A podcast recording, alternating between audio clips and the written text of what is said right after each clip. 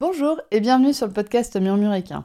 Moi c'est Audrey et tous les vendredis, je vous partage un maximum d'informations et de pistes de réflexion sur des sujets autour de la santé et du bien-être, autant équin qu'humain. L'objectif de ce podcast est de vous apporter de la sérénité et de la sécurité dans votre couple cheval-cavalier en vous permettant de gagner en compréhension du monde équin sans jugement, mais surtout avec une bonne dose d'humour, de bonne humeur, de passion et d'ouverture d'esprit. Bonne écoute Dans l'épisode que vous êtes en train d'écouter, on va faire des comparaisons entre PSSM 1 et PSSM 2, mais pas forcément rentrer dans le détail de la PSSM 2, du coup, pour mieux comprendre, il va falloir un point de référence qui va être la PSSM 1 et on va définir par différence la PSSM 2.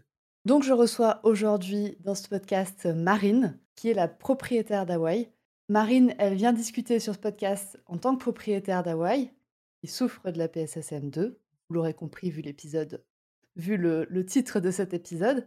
Et l'objectif de cet épisode, je vous l'ai déjà dit, c'est de faire une comparaison entre les deux, de comparer nos expériences en tant que moi qui ai un cheval qui souffre de la PSSM 1 et Marine de la PSSM 2. Donc, on est sur nos expériences uniques dans le but de vous faire comprendre la diversité de cette pathologie et de toutes les pathologies qui peuvent exister et vous guider, non pas de manière académique, mais de manière plus détournée par nos témoignages. Marine, je te souhaite la bienvenue sur ce podcast et je te propose de te présenter et de présenter donc Hawaï, ton cheval. Merci beaucoup Audrey de m'accueillir sur ce podcast. Je m'appelle Marine et je suis l'heureuse propriétaire d'un poney qui s'appelle Hawaii, qui est Pentors du père et d'une mère demi-sang arabe d'un croisement espagnol et arabe. Malheureusement, on a découvert sa PSSM 2 il y a que deux mois, c'est très récent, et du coup, on va pouvoir échanger à ce sujet. Oui, parce que moi, je t'ai découvert euh, via le partage d'une amie commune, qui est fin d'année dernière. Donc, on enregistre en mai 2023 ceux qui contrôlent le podcast plus tard. Et tu commençais à, te poser des questions sur Hawaï. Tout à fait. J'avais, on en reviendra plus tard sur les, signes de cette maladie. J'avais des soucis au niveau de sa prise de sang. Et bah, une amie m'a mis en, contact avec toi parce que tu étais passé par là il y a quelques temps. Donc voilà comment on en est, comment nous nous sommes rentrés en contact. Donc on parlera en effet des, symptômes qu'on a expérimentés, enfin que nos chevaux ont expérimentés un peu après. Je te propose de commencer par une présentation de la PSSM 2. Et là, tu es beaucoup plus calé que moi. Donc je vais te laisser présenter la PSSM 2. Pas de souci. Donc la PSSM 2, c'est un terme utilisé pour deux affections musculaires connues sous le nom de MFM et RER. On reviendra un petit peu plus tard sur la différence entre PSSM 1 et PSSM 2 mais déjà, il faut savoir que PSSM2 n'est pas associé à un problème de stockage de glycogène. PSSM2 est une maladie dont la composition musculaire du cheval entraîne des déchirures, des lacunes et des maillons manquants dans les tissus musculaires. Sous le terme PSSM2, il y a encore plusieurs sous-divisions parce qu'il y a différents variants qui ont été euh, connus euh, jusqu'à maintenant. Il y a le variant notamment P2, P3 et P4 qui affectent la protéine, euh, une protéine qui sont dans le muscle, chacune une protéine différente. Il y a le, PX qui est un variant qui affecte le canal ionique, un, un, canal. Et maintenant, il y a aussi la P8 et la K1 qui ont été découvertes en 2020, mais on ne sait pas du tout ce que ça affecte. Il y a encore des recherches qui sont en cours. Donc tout ça, en fait, ça fait 32 euh, gènes chez les chevaux qui peuvent être affectés euh, par quelque chose. Et alors, dans laquelle je vous parle, on vient tout juste de découvrir encore deux, nouvelles, deux nouveaux variants, la P5 et la P6. Il faut savoir qu'un cheval peut être affecté par la PSSM1 et la PSSM2 ou avoir également plusieurs variants de PSSM2. Dans les dernières études, euh, il y a un cheval qui a montré quatre variants différents positifs euh, de PSSM2. Il y a toutes les races qui peuvent être affectées. C'est vrai qu'on teste bah, du coup beaucoup plus de races maintenant. Donc plus on teste des races, plus on se rend compte que cette maladie touche, peut toucher en tout cas tous les chevaux. Un cheval du coup peut être atteint euh, de cette maladie en étant hétérozygote ou homozygote, mais ça Audrey vous en a parlé dans l'épisode précédent. Mon cheval, le, variant qu'il a, c'est le variant P2, donc c'est le variant que je connais le plus. Le variant P2, c'est euh, un variant de MFM, myopathie myofibrillaire. La myopathie myoflébrillaire ou MFM fait partie d'un groupe de troubles appelés dystrophie musculaire. C'est plein de gros Non. Que des mots un peu compliqués, mais ce n'est pas des gros mots. le variant P2 affecte quelque chose qui s'appelle la mitoline. La mitoline, c'est une protéine structurelle codée comme le gène, pensée un peu comme du ciment qui aide à tout garder. Lorsqu'une mutation génétique se produit dans la mitoline, les grappes de mitoline mutées provoquent des ensembles également appelés agrégats. Ces amas empêchent les protéines des muscles de fonctionner normalement. là, je vais essayer de vous faire un cas un peu plus concret parce qu'avec tous ces mots, vous devez plus en pouvoir. Mais pour regarder ça d'une manière un peu plus simple, avoir des mutations à c'est comme une construction d'une maison sans ciment. Vous pouvez toujours la construire, mais à un moment donné, la maison s'effondrera et tombera au sol. C'est ce qui se passe chez les chevaux PSSM2 et 2. La mutation fait qu'un gène affecte le reste de la structure musculaire. Cela peut fonctionner pendant un certain temps, mais malheureusement, au bout d'un moment, il est trop affaibli. Et comme le PSSM2 est dégénératif avec le temps, plus de grumeaux se produisent, plus la structure musculaire s'affaiblit, ce qui donne les symptômes qu'on a aujourd'hui dans cette maladie. Les chevaux peuvent euh, avoir cette maladie à tout âge. Ça peut autant se déclencher très tôt comme plus tard, mais en tout cas, ils ont cette mutation euh, la génétique dès la naissance. Ils l'ont, ils l'ont dès la naissance et ils la déclarent plus ou moins tard. Donc du coup, toutes les PSSM2 affectent la structure du muscle, mais chaque variant affecte différentes parties de la structure du muscle. C'est bien ça? Oui, c'est tout à fait ça. Et comme on peut voir, il y a vraiment différents variants, mais je pense que là, on est en 2022, on en a un certain nombre, et au fur et à mesure du temps, bah, on va en découvrir encore d'autres. Oui, c'était c'est un sujet de discussion aussi. Moi, quand j'ai détecté, du coup, quand j'ai diagnostiqué Whisper de la PSSM1, donc il y a 6 ans, on commençait à peine à parler de la PSSM2. Il n'y avait aucun laboratoire en Europe qui l'a testé et on parlait à l'époque de P2 et P3. On parlait de P2 et P3. Je crois qu'on commençait à parler de PX à peine et les autres, euh, pas du tout. Donc c'est vraiment très récent comme, euh, comme découverte. Mais c'est pas pour autant que la maladie n'existait pas avant. Oui, c'est ça. Et PX, il regroupait en fait euh, bah, tout ce qu'ils savaient pas ce que c'était en fait. C'était allez pour mettre PX. c'était exactement ça. PX, c'était on ne sait pas trop ce que c'est. On sait que ça affecte la structure musculaire, mais on ne sait pas vraiment comment et on ne sait pas vraiment sur quel gène et avec quel variant. Et tu vois déjà en six ans l'évolution qu'il y a et tout ce qu'on a pu découvrir c'est vrai que bon, en France, on n'est pas encore très calé. Toutes les informations que j'ai trouvées, c'est bah, malheureusement que sur des sites euh, américains, il n'y a rien encore de traduit en français ou quoi, mais euh, en espérant que par la suite, euh, il y ait plus d'études en tout cas. Moi, j'ai grand espoir à ce sujet-là parce que bah, quand, quand moi j'ai diagnostiqué Whisper, la PSSM1, on ne la connaissait pas vraiment. En France, comme dit, il y avait, je crois, un laboratoire qui commençait à la tester, mais c'était un laboratoire qui faisait même des erreurs sur les couleurs des chevaux. Donc, c'est des erreurs qui se voient donc du coup, moi, je l'avais fait tester aux États-Unis, Whisper et c'est vrai que, bah, maintenant, en fait, je suis contente et en même temps, je suis ultra triste pour les gens qui diagnostiquent leurs chevaux qui sont positifs à la PSSM1. Mais en fait, maintenant, c'est très classique de voir des entiers reproducteurs qui sont enfin des étalons, qui sont testés pour la PSSM1 de manière relativement systématique et à l'époque, on testait vraiment que les quarters et que les, que les quarters, seulement les quarters qui étaient atteints de PSSM 1. Et maintenant, on a de plus en plus de chevaux qui sont atteints de PSSM 1, donc ça va venir. On a de plus en plus de races, on se rend compte que ça touche toutes les races. C'est ça, sur les, sur les annonces, on voit de plus en plus tester négatif aux 5 panels. Mmh. malheureusement, ils ne testent pas encore PSSM 2, mais j'ai espoir. Ouais, je pense que je pense qu'on va y arriver parce que c'est quand même une pathologie qui est très handicapante pour le cheval. Et c'est aussi une pathologie qui est handicapante pour le sport. Donc souvent, quand ça devient handicapant pour le sport, on, va le tester. on teste plus facilement. Donc il y a déjà eu une énorme évolution en fait sur la, la PSSM1. Et c'est aussi pour ça qu'on fait ce podcast. C'est pour donner espoir aussi aux gens de se dire, bah, même pour la PSSM2, il y aura de plus en plus de recherches. Si ça se déroule comme pour la PSSM1, il y aura de plus en plus de recherches. Et qui sait, on fera peut-être un épisode dans quelques années et, on parlera de, l'évolution.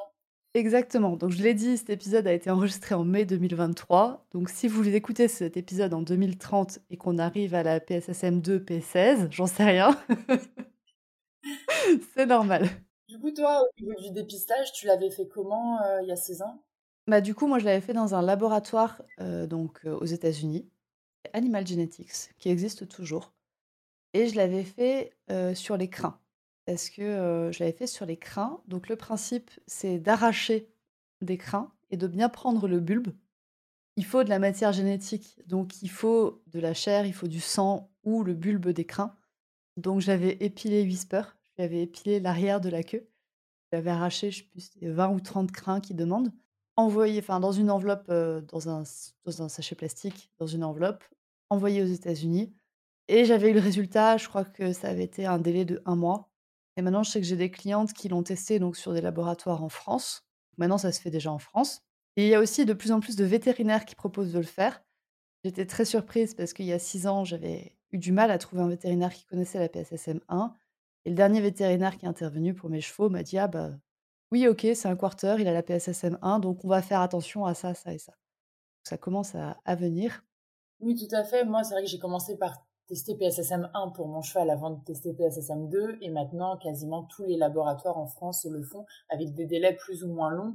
Mais c'est vrai que maintenant les laboratoires français sont calés sur le sujet. Ouais, moi je vois, j'ai des clientes qui l'ont qui l'ont fait tester. Enfin, toi aussi tu l'as tu l'as fait tester.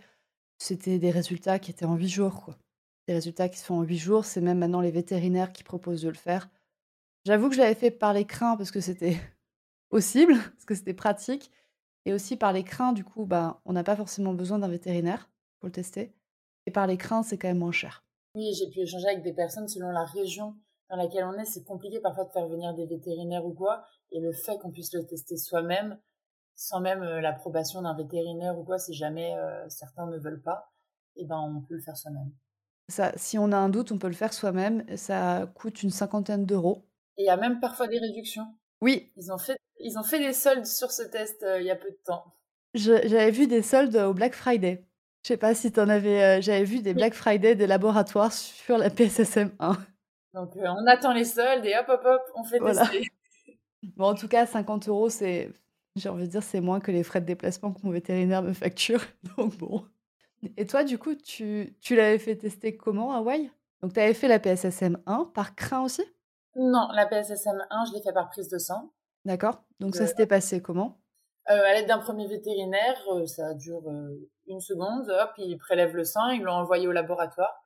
Comme je suis passée par mon vétérinaire, c'est le laboratoire qui a envoyé les résultats à mon vétérinaire qui m'a rappelé donc quand il m'a rappelé, les résultats étaient du coup négatifs puisqu'il n'a pas PSSM 1. Après, euh, on parlera un peu plus tard de mon parcours un peu chaotique pour réussir à faire tester PSSM 2, mais quand j'ai hum, fait mes recherches du coup pour PSSM 2, c'est vrai qu'on peut le faire tester en France, en tout cas que par biopsie musculaire. Il n'y a encore aujourd'hui pas de laboratoire qui le fait euh, par le sang. Et par biopsie musculaire, est-ce qu'il te donne le variant? Oui. Par biopsie musculaire, ils peuvent te donner si c'est P2, P3, P4, C'est ça, ils testent les les 6 qui sont connus. Ils testent la biopsie musculaire. Euh, j'étais partante en soi au début pour faire la biopsie musculaire, mais quand j'ai continué mes recherches, j'ai vu que maintenant, en Belgique et en Allemagne, il y avait des laboratoires euh, qui testaient par euh, prise de sang. Et pareil, les six variants. Donc, en échangeant avec les vétérinaires, je trouvais quand même ça plus pratique pour le cheval d'avoir juste une prise de sang à faire qu'un déplacement en clinique, euh, même si c'est pas très compliqué, une biopsie musculaire, ça reste quand même une incision, donc euh, je voulais éviter ça. Donc on l'a fait par prise de sang, nous, pour Hawaï, en Belgique, par le laboratoire Synlab. Et j'ai appris il y a peu, donc ça je ne savais pas au moment où j'ai testé, qu'on peut même maintenant le faire par les crins en Allemagne. Et pareil, ils donnent euh, les six variants bien détaillés. Donc Synlab, ça s'écrit S-Y-N-L-A-B.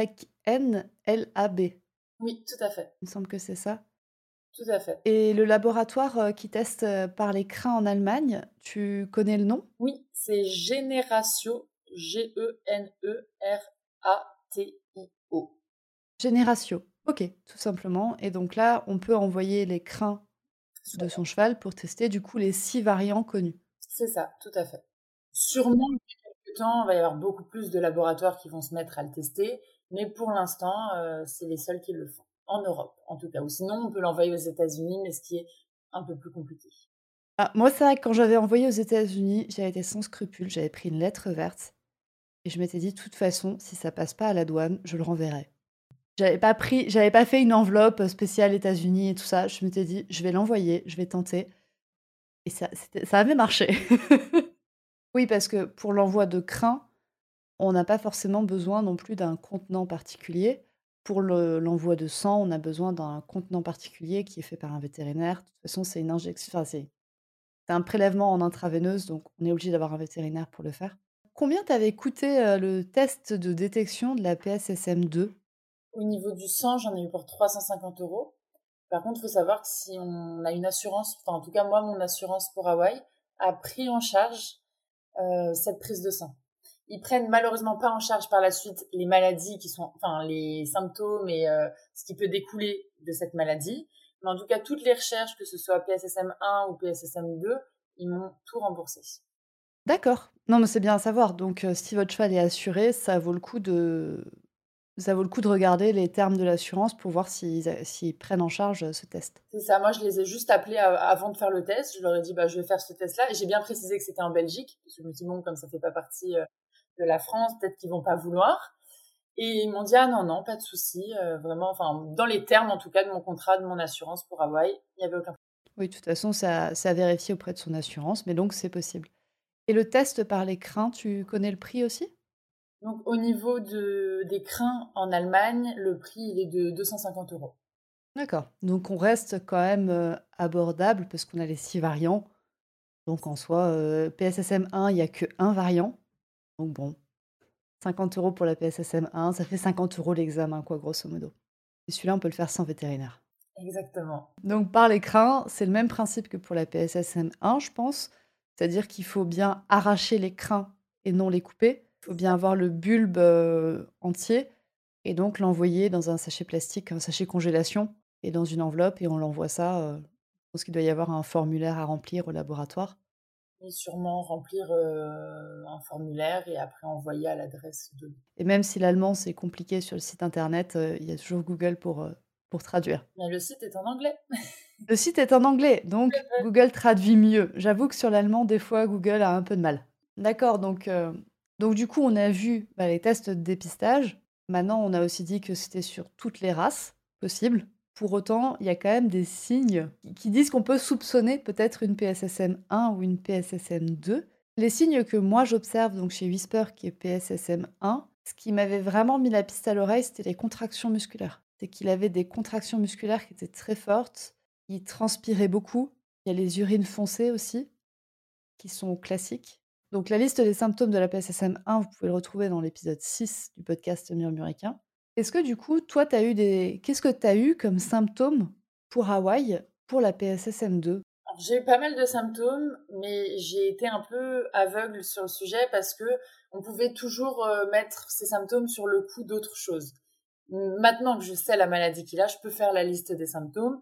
Donc on a déjà au niveau des prises de sang bilan, en fait, euh, ces CK et ces ASAT qui sont très très hauts, euh, ça se voit en fait dans une prise de sang générale que les vétérinaires font quand on leur demande un, bilan de santé. Les CK et les ASAT, c'est les enzymes en fait caractéristiques du foie et des muscles. Donc on peut voir s'il y a un excès de ces enzymes, c'est qu'il y a un excès de, c'est qu'il y a un mauvais fonctionnement du foie ou des muscles. Et donc si sur une prise de sang de contrôle, il y a les, les taux d'ASAT et de CK qui sont élevés, ça peut laisser penser à une PSSM. Moi, c'était aussi quelque chose qui est présent chez Whisper. C'était pas un symptôme qu'on avait vu avant la détection, mais c'est un symptôme qu'on a repéré après. Moi, c'est vrai que c'est vraiment le symptôme qui m'a poussé à investiguer. Oui, c'était que c'était tout le temps au-dessus des normes. C'est ça, tout le temps. On a beau trouver, enfin au début, mon vétérinaire, il m'a dit c'est parce qu'il fait le foufou au pré. Ensuite, euh, c'est parce qu'il est en croissance. on trouvait toujours des choses, mais je trouvais bizarre que ce soit toujours aussi haut quand même. Et même de plus en plus haut. Plus le temps passait, plus ça, ça augmentait. Dans un symptôme euh, un peu basique qu'on peut ne pas se rendre compte, en fait, il avait, il donnait très bien les pieds, mais il avait énormément du mal à laisser son pied. Il le récupérait tout le temps. Donc, euh, comme il était jeune, je l'ai eu à trois ans et demi. Bon, au début, euh, voilà, c'est peut-être une question d'éducation ou quoi. Mais encore maintenant, c'est vrai qu'il a toujours du mal à rester sur trois pieds, à trouver son équilibre même arrivé. Et ça, tu l'as mis, et ça, tu l'as mis en lien avec la PSSM2 Oui, oui, oui. Bah, j'ai lu beaucoup d'articles et ça revenait très souvent dans les articles PSSM2 parce qu'en fait, ça leur demande de reporter leur poids et potentiellement sur le côté qui est un peu courbaturé, contracté. Non, c'est intéressant parce que moi, que Whisper, c'est aussi une difficulté qu'il a, mais que j'avais pas forcément relié à la PSSM1.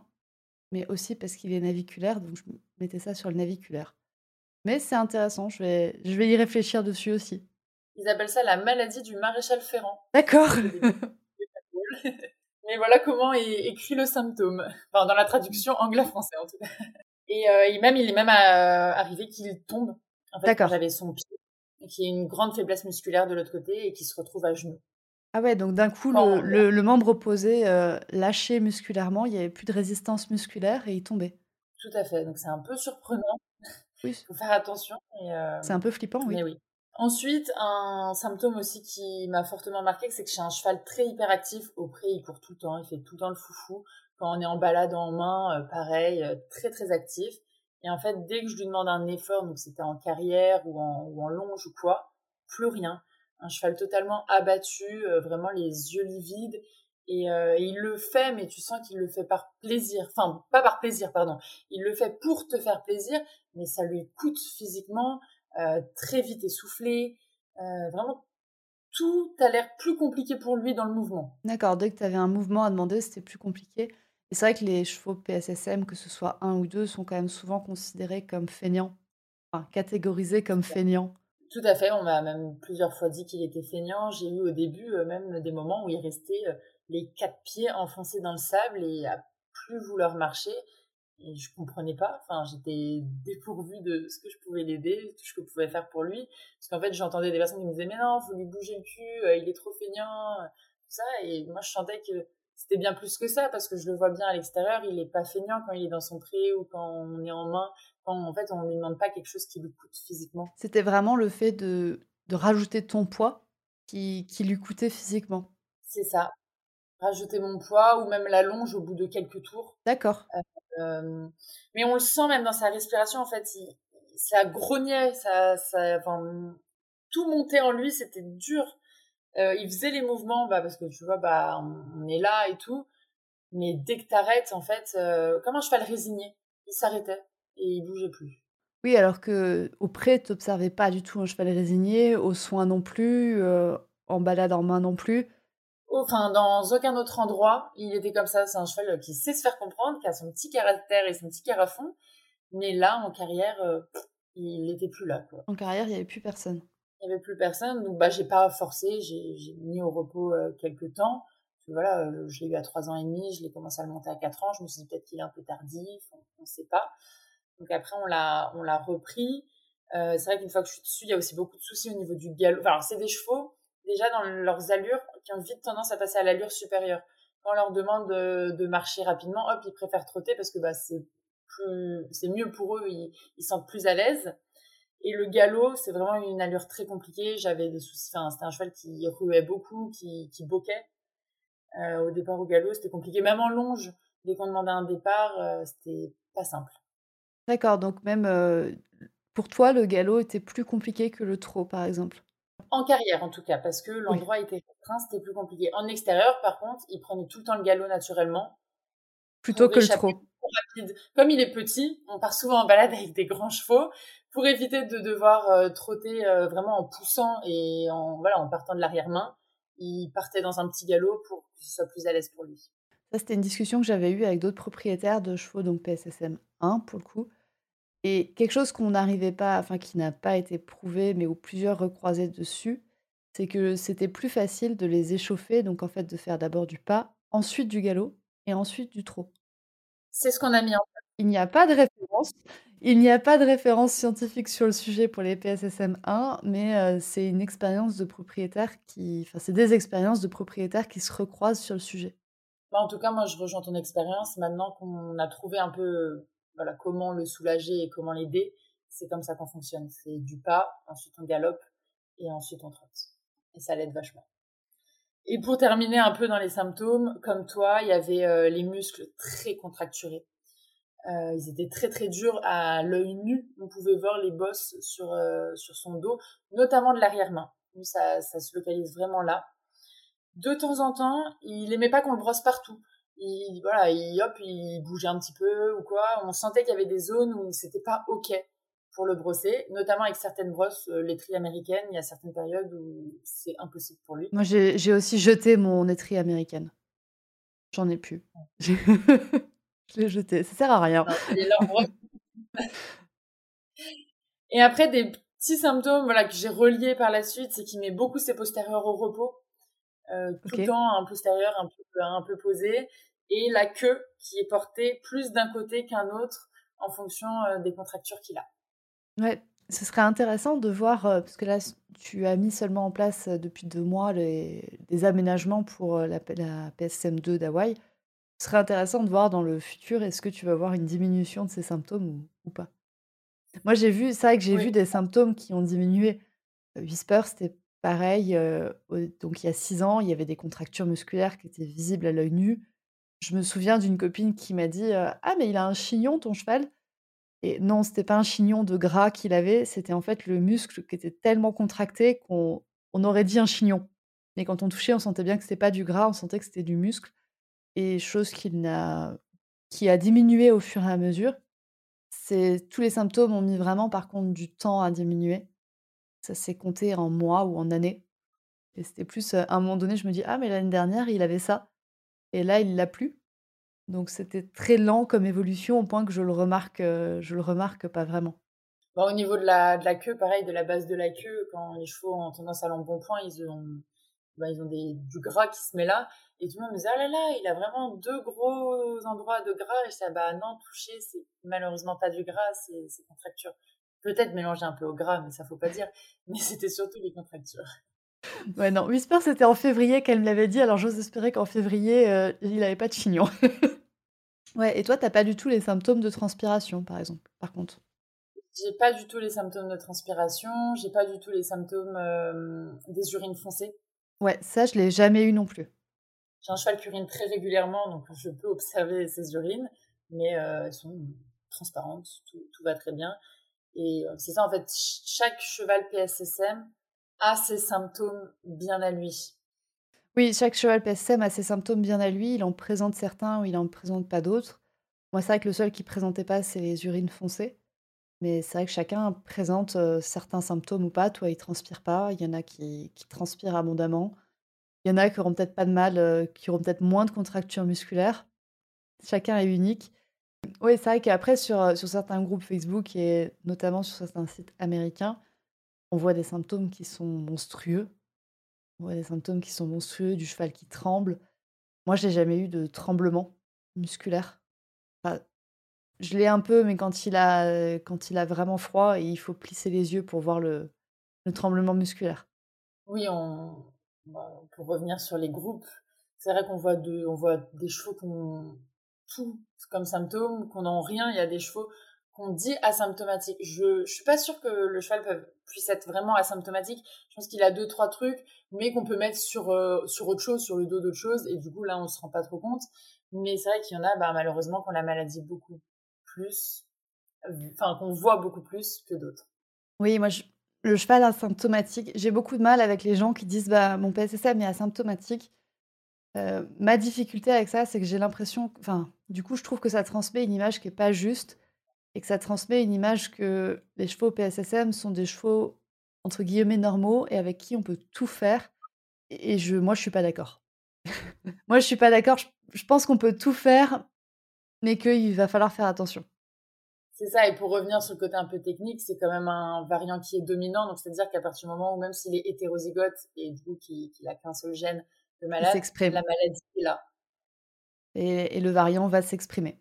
Et le variant va s'exprimer. Alors je pense qu'il y a aussi, euh, des fois je vois des gens qui ont des chevaux jeunes, et donc pour les PSSM1, c'est normal que quand ils ont pas, tant qu'ils n'ont pas fini leur croissance, c'est normal qu'il n'y ait pas de symptômes. Parce qu'en fait, c'est la croissance, c'est le fait de grandir qui va consommer tout le glycogène dans les muscles.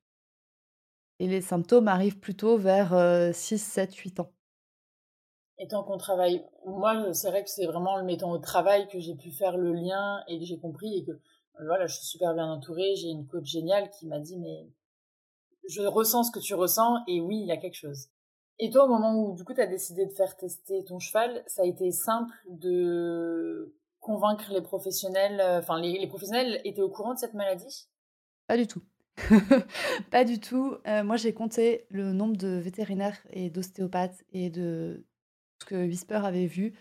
Je crois que j'arrivais à 7 vétérinaires, 10 ostéopathes qu'il avait vu et qu'il ne m'avait rien dit du tout.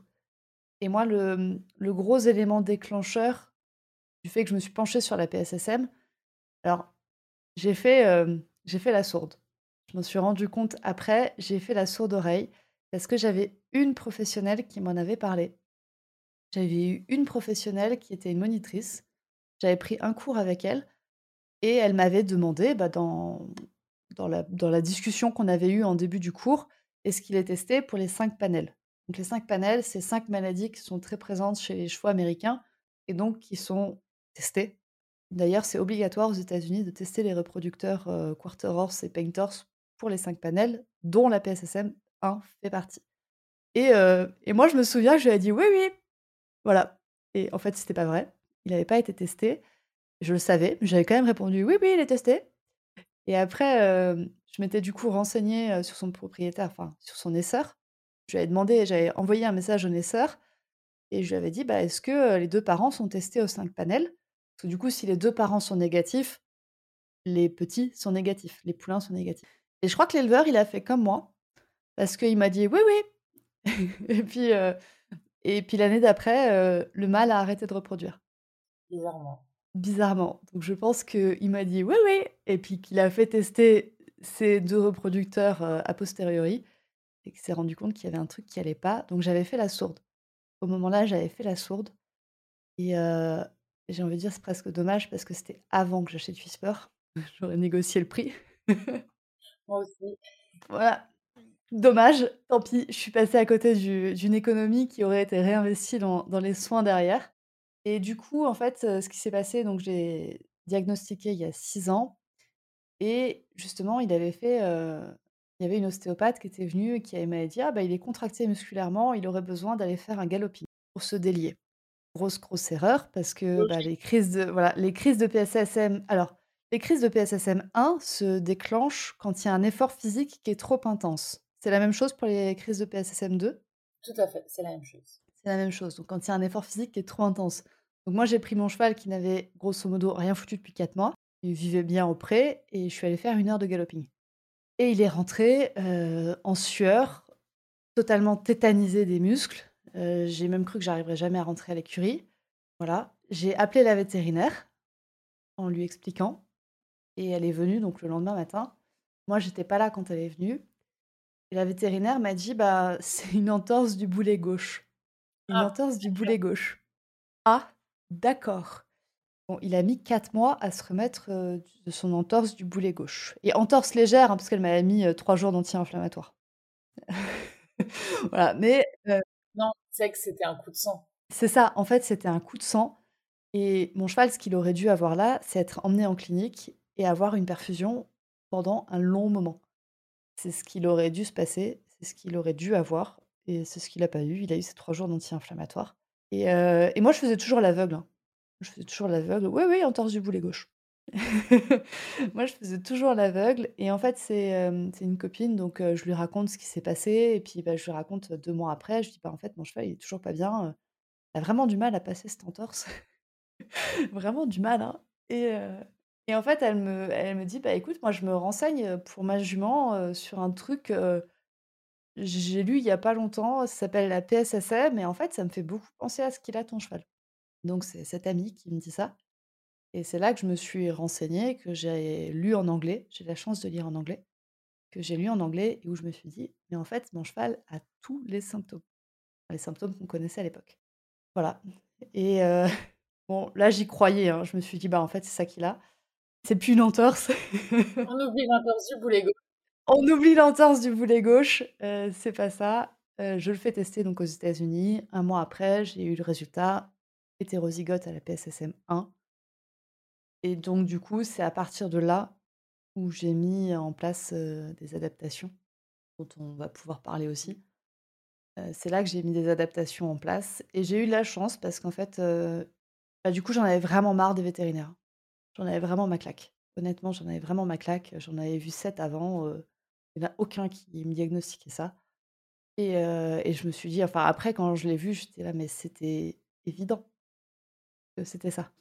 Évident, c'était marqué sur sa gueule, en fait» et après j'ai fait venir le un autre vétérinaire donc 6 mois après Et là, le vétérinaire est arrivé et m'a clairement dit, heu, prem enfin, 1 question, c'était: «Est-ce que c'est un quarter horse?» 2e question: «Est-ce qu'il est testé PSSM?»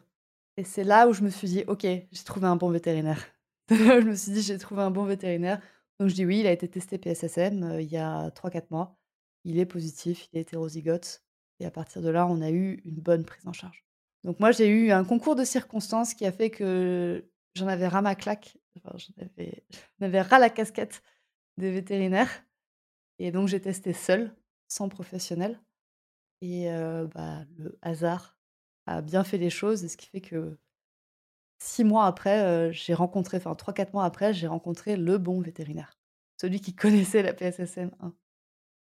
Donc heu, voilà comment voilà comment ça s'est passé par moi pour moi et enfin pour, heu, pour Whisper et du coup, je suis curieuse de savoir comment ça s'est passé pour toi? Je me reconnais dans ton «j'en ai ras la casquette des vétos», puis on en trouve un qui nous réconcilie et heu et en fait, j'ai eu J'ai rien du tout contre les vétérinaires. Tous les vétérinaires que j'ai eus jusqu'à enfin, par la suite, me réconcilient de plus en plus avec les vétérinaires. Me réconcilient de plus en plus, comme dit celui qui est venu, heu, il y a a 3-4 mois, qui m'a dit directement: «Bah, elle est sédatée pour les dents». Il m'a dit: «Bah, OK, mais vu qu'il est PSSM, je vais lui mettre cette sédation et pas une autre. Faites attention, sur cette sédation, il peut y avoir ça et ça, heu, surveillez bien ça et ça» et voilà. Donc c'était un vétérinaire qui connaissait bien la PSSM. Il y en a de plus en plus.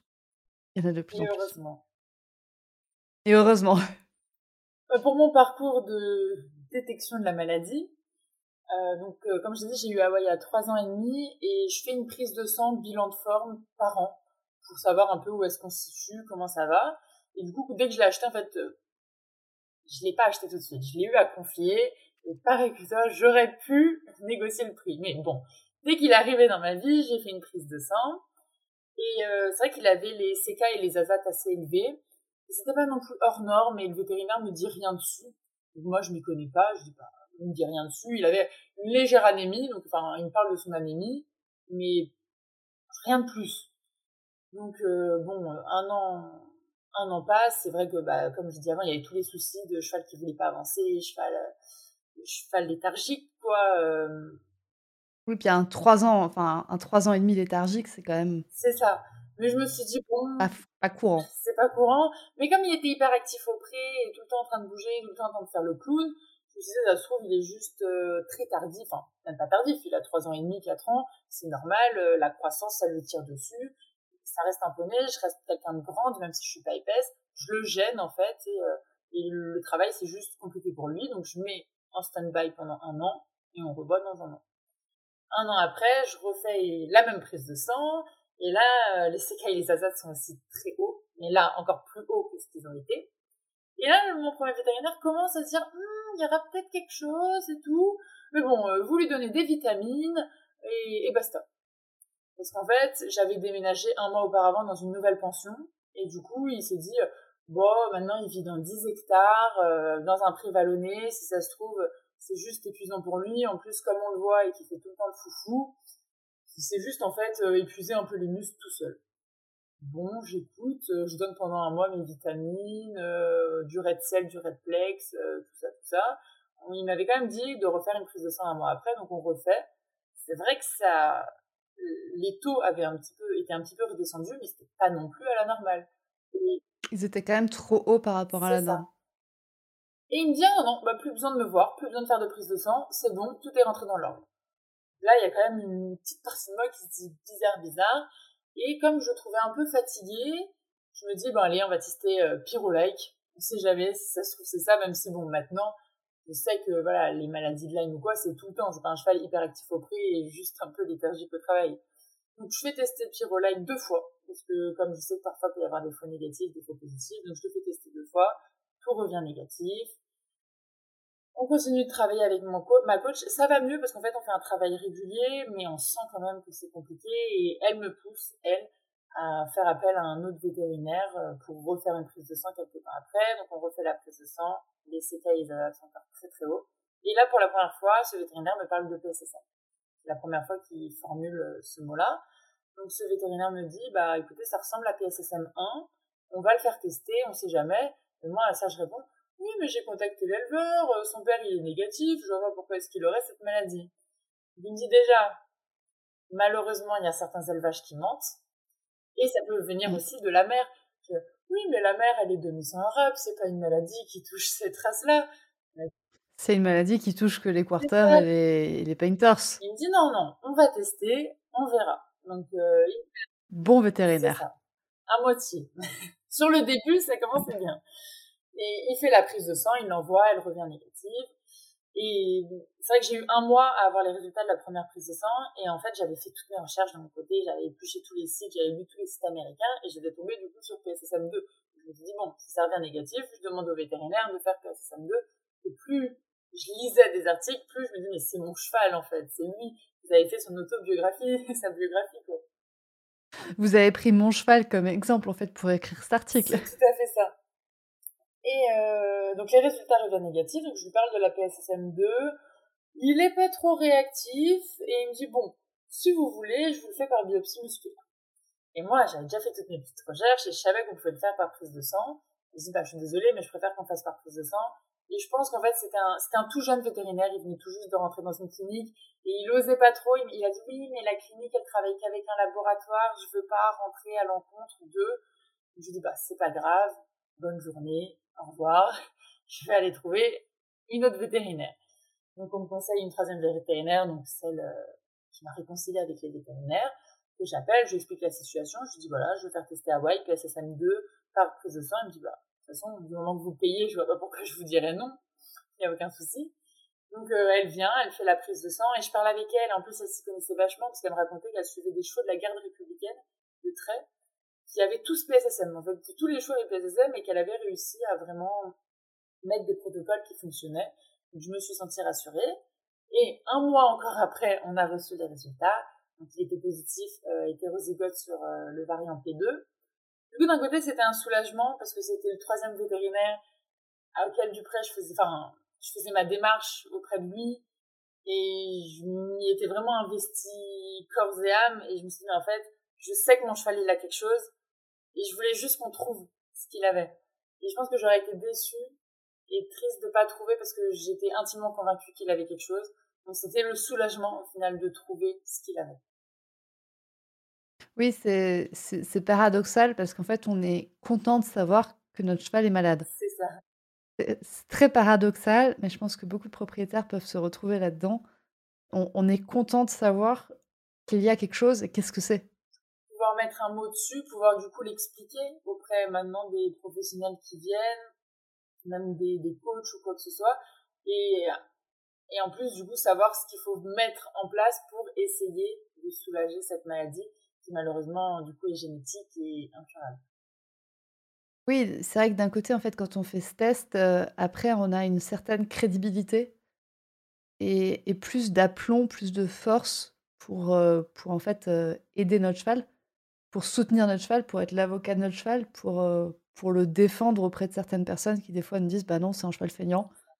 Ben non, j'ai un mot du j'ai un mot du médecin qui dit le contraire. J'ai eu des coachs qui m'ont dit qu'il était feignant, j'ai eu des, ben, des maréchaux qui m'ont dit qu'il était mal élevé. Oui, parce que toi, ton parcours a été, a été jalonné quand même de, de justification. C'est ça. De te dire, bah oui, mais il a trois ans, il sort de débourrage, euh, il connaît peut-être pas les jambes, il est peut-être euh, Mal éduqué. Tout à fait. Alors, on m'a donné toutes les justifications possibles et inimaginables, en tout cas. Et je les ai, bah, comme toi, j'étais un peu sourde, du coup, bah, oui, oui, c'est vrai, il est tardif. Bon, c'est vrai qu'il est un peu mal éduqué. Bon, c'est vrai, c'est vrai. Mais il y a un moment, ça fait beaucoup quand même. Ouais, tu te, quand on te disait, par exemple, quand le maréchal te disait il est, il est mal éduqué, toi tu te disais oui, il est mal éduqué, ou alors tu disais euh, bah, je suis pas d'accord, il est plutôt bien éduqué, mais moi je sens qu'il y a quelque chose qui va pas derrière? Je pense qu'il arrivait à me convaincre qu'il était mal éduqué. Ouais. Parce que même, moi aussi. il y a des fois où, voilà, il, l'engueulait, il me disait non, mais aussi, euh, vous le disputez pas, donc euh, il va pas comprendre. Et en fait, je me retrouvais à engueuler mon cheval, alors que c'est une chose que je n'ai jamais faite, mais un peu pour faire plaisir au maréchal, pour montrer que, regarde, euh, je sais l'éduquer mon cheval. Mais enfin, on sait très bien que c'est pas comme ça. Et maintenant, on sait très bien que c'était pas une question d'éducation. Oui, Maintenant, tu le sais, mais pour autant, heu, au moment-là et moi, c'était pareil, hein, au moment-là, quand on me disait: «Bah, ton cheval, il est feignant, heu, pousse-le, heu, prends une cravache», bah, oui, OK, je fais. Je fais, je vous crois. Je vous écoute. Je me remets entre vos mains de. Moi, en tant que particulier, je me mets entre dans vos mains, je mets ma confiance entre vos mains Prends une voilà. chambrière, il faut que tu le touches, heu, c'est parce qu'il a jamais été touché. On m'a dit: «Parce qu'en fait, tu l'as jamais touché avec la chambrière, donc il sait pas ce que ça va faire. Une fois que tu vas le toucher bien comme il faut, bah, tu vas voir, il va avancer». Une fois qu'il va avoir mal, il va comprendre qu'il doit se barrer quand il voit la chambrière. On a même eu d'autres explications, parce que j'ai essayé de trouver toutes les explications possibles. Je travaillais avec une personne qui travaille avec les éléments chinois, donc on avait réussi à se dire: «Ah, bah, comme il est bois, peut-être qu'il est un peu contre nous, donc c'est peut-être pour ça». Enfin, on avait essayé de trouver toutes les explications possibles, en fait. Oui et tu tu prenais ces explications et maintenant, comment tu comment tu vis, par exemple, le fait de devoir, heu, d'avoir dû, heu, engueuler Hawaï ou alors qu'en fait, il il était pas bien? Ouais, j'ai cette forme de culpabilité, de me dire: «J'aurais voulu le voir avant» et j'ai même fait des choses qui l'ont mis en danger. Maintenant que je fais le film à l'envers et que je sais ce qu'il a, je refais le film et je me dis, heu, en fait, je par exemple, le je sais que le camion, c'est très dur pour eux, heu, ça leur demande un effort physique compliqué et en fait, heu, voilà, j'ai pris le camion, je suis partie une journée à la plage, j'ai repris le camion, je suis rentrée 2 heures et demie aller, aller, enfin, dans tous les sens et je me dis: «Mais en fait, je l'ai mis en danger», enfin, même je nous suis mis en danger de, bah, parce qu'en fait, la fatalité un peu de cette maladie, c'est ce qu'on a peur, c'est le coup de sang, c'est c'est ça. Et je me suis dit: «Mais en fait, on j'ai échappé à ça, mais maintenant que je le sais, ben, on peut éviter». Oui, c'est ça. Maintenant, on on devient un peu plus précautionneux. Ouais, mais c'est vrai, beau beaucoup de culpabilité sur des choses que, bah, que j'ai pu lui faire ou voilà, ou l'engueuler quand il y a le maréchal ou, heu, une coach qui me dit: «Bah, faut le toucher» ou enfin, tout ça qui fait que Oui, prends une cravache, il va répondre à ta jambe. Moi, je l'ai aussi fait. J'ai aussi fait une coach qui me dit: «Bah, prends la cravache, on va lui faire une leçon de jambes». Maintenant ça va, je vis mieux avec ma culpabilité parce que j'ai rajouté, en fait, des années positives. Ça fait du coup 6 ans où en fait, heu, je dis aux professionnels qui m'encadrent, «Bah non, j'ai un mot du médecin, alors je ferai pas ça». C'est un peu, un peu ma facilité derrière, heu, derrière le diagnostic, c'est de se dire: «Bah ouais, j'ai le mot du médecin» et heu et c'est vrai que le parcours, le parcours de détection peut être, peut être très très compliqué. Toi, tu savais depuis le début, tu avais ce sentiment qu'il y avait un truc qui clochait ou? Depuis le début, je savais qu'il y avait quelque chose. Et comme on me donnait des on me donnait des motifs, je me disais: «Bah oui, ça doit sûrement être ça». Et puis, quand je l'ai eu, j'y connaissais vraiment pas grand-chose dans les chevaux. Voilà, je sortais ça, sortais d'un net club, on m'a jamais appris à m'occuper d'un cheval ou quoi. Donc, ben, en fait, tout ce que les professionnels me disaient, bah, c'est des professionnels, c'est normal, je les écoute. Mais j'avais cette intime conviction qu'il y avait quelque chose. C'est, je, je le sentais. c'est un message, heu, pour celles qui nous écoutent de, bah, si en fait, heu, vous en tant que propriétaire, vous sentez qu'il y a un truc, en général qu'il y a un truc. En général qu'il y a un truc. Et ça reste quand même un cheval, je sais pas pour, euh, pour ton cheval, mais c'est des chevaux qui peuvent très vite être dans l'agression. Donc on dit c'est des chevaux euh, voilà, qui sont très agressifs, parce qu'en fait, bah, juste ils ont mal et en fait ils montrent leur douleur bah, en étant agressifs. Et hum, maintenant que je fais le chemin à l'envers et que je parle avec des professionnels, c'est vrai que c'est par contre j'ai un cheval qui n'a jamais montré la douleur. Donc on pouvait pas savoir vraiment euh, des signes avant. Enfin, il y avait des signes, mais il les montrait pas. C'est un cheval très résistant à la douleur. Il n'a jamais plaqué les oreilles en arrière. Il m'a jamais dit non. Il m'a, enfin, il a jamais laissé, enfin, il a jamais montré euh, cette douleur. Donc, il est déjà très courageux. Je suis déjà très fière de lui. Mais c'est vrai que avoir un cheval qui montre un peu plus, bah parfois c'est pas, c'est bien aussi. Si un cheval est agressif, bah c'est qu'il y a sûrement quelque chose. Enfin, même très souvent Il y a quelque chose. Quand un cheval est agressif, il y a quelque chose derrière. Mais moi ça moi c'est un agneau. Moi c'est moi c'est un amour. C'est un amour, heu, même quand il était contracturé comme tout, heu, si je disais: «Viens, on sort du pré, on va faire une balade». «Ouais, OK, on va faire une balade». C'est tout à fait ça.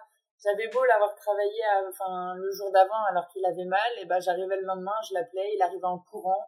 Non, wouhou, t'es là, c'est super. Bah, c'est super, Ouais. il est content d'aller travailler, dis donc. Ouais, non, mais totalement. Surprise C'est la Audrey du montage qui vous parle. Encore une fois, on a frappé, on a beaucoup trop discuté avec Marine. Et du coup, j'ai décidé de couper cet épisode en deux.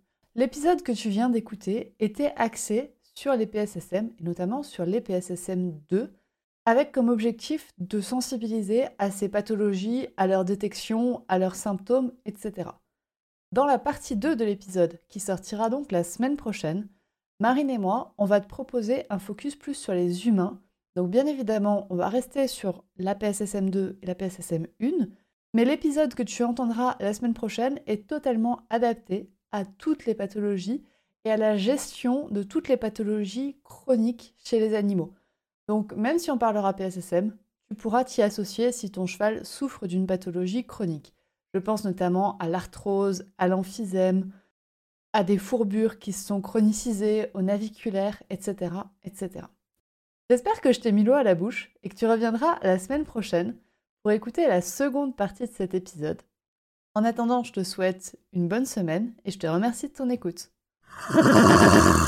Et voilà, c'est la fin de cet épisode du podcast Murmuréquin. J'espère que cet épisode vous a plu. Si c'est le cas, n'hésitez pas à venir me le dire sur Instagram ou par mail vous pouvez aussi partager l'épisode à une personne qui veut en apprendre plus sur les chevaux. Et si vous avez envie de soutenir un média qui a comme ambition de propager le savoir au plus grand nombre et ainsi d'améliorer la vie de nos compagnons à crinière, vous pouvez le faire dès aujourd'hui en faisant un don sur le compte Tipeee du podcast Murmurica. Je vous laisse donc le lien de mon compte Tipeee dans la description de cet épisode et je vous remercie au plus profond de mon cœur si vous m'aidez dans le projet fou de ce podcast qui est de rendre le savoir équin toujours plus accessible pour tout le monde. On se retrouve vendredi prochain pour un nouvel épisode. À bientôt!